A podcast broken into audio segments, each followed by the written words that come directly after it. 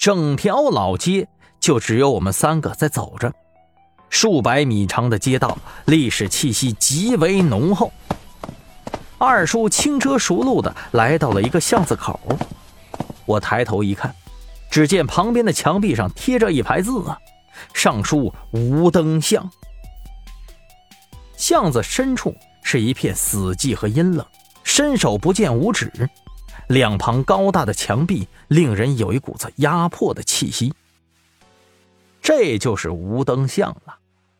我和胡大宝都有一些紧张，倒是二叔很是淡定，在一旁提醒我们说道：“这地方很邪门啊，命格冲煞的人很容易着道。”说完，胡大宝弱弱的瞅了我一眼，立马往二叔那边靠。我顿时对他无语。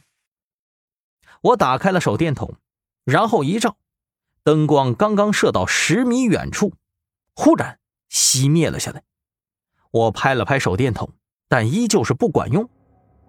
我问道：“二叔，这地方是不是风水紊乱了呀？磁场干扰造成的？”“嗯，你小子这几天看来有研究风水，不错啊。”这无灯巷的风水是出了名的逆布格局呀，咱们呢只能沿着墙壁走。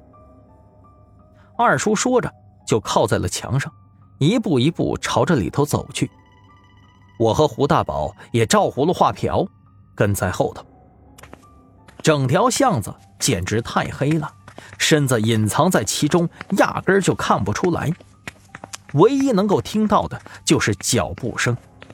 啪嗒，啪嗒，啪嗒，在无灯巷中徘徊。我越走越是心慌，虽然只有百来米长，但却仿佛像是没有尽头一般。走了大概一半的路程以后，忽然，一只手搭在我肩膀上，吓了我一跳。我急忙低声说道：“哎，二叔，你别吓唬我呀！”好歹你吱一声！啊，你说啥呢？我没吓唬你啊！二叔疑惑的说道：“不是，您老不是搭着我肩膀的吗？”我傻乎乎的问道。结果二叔听到以后，顿时嘀咕起来：“哦，是吗？你再看看那手是啥样的？”啊！被他这么一说。我顿时感觉身子冰凉，哆了哆嗦的伸出手往肩膀上一摸，我整个人都傻了。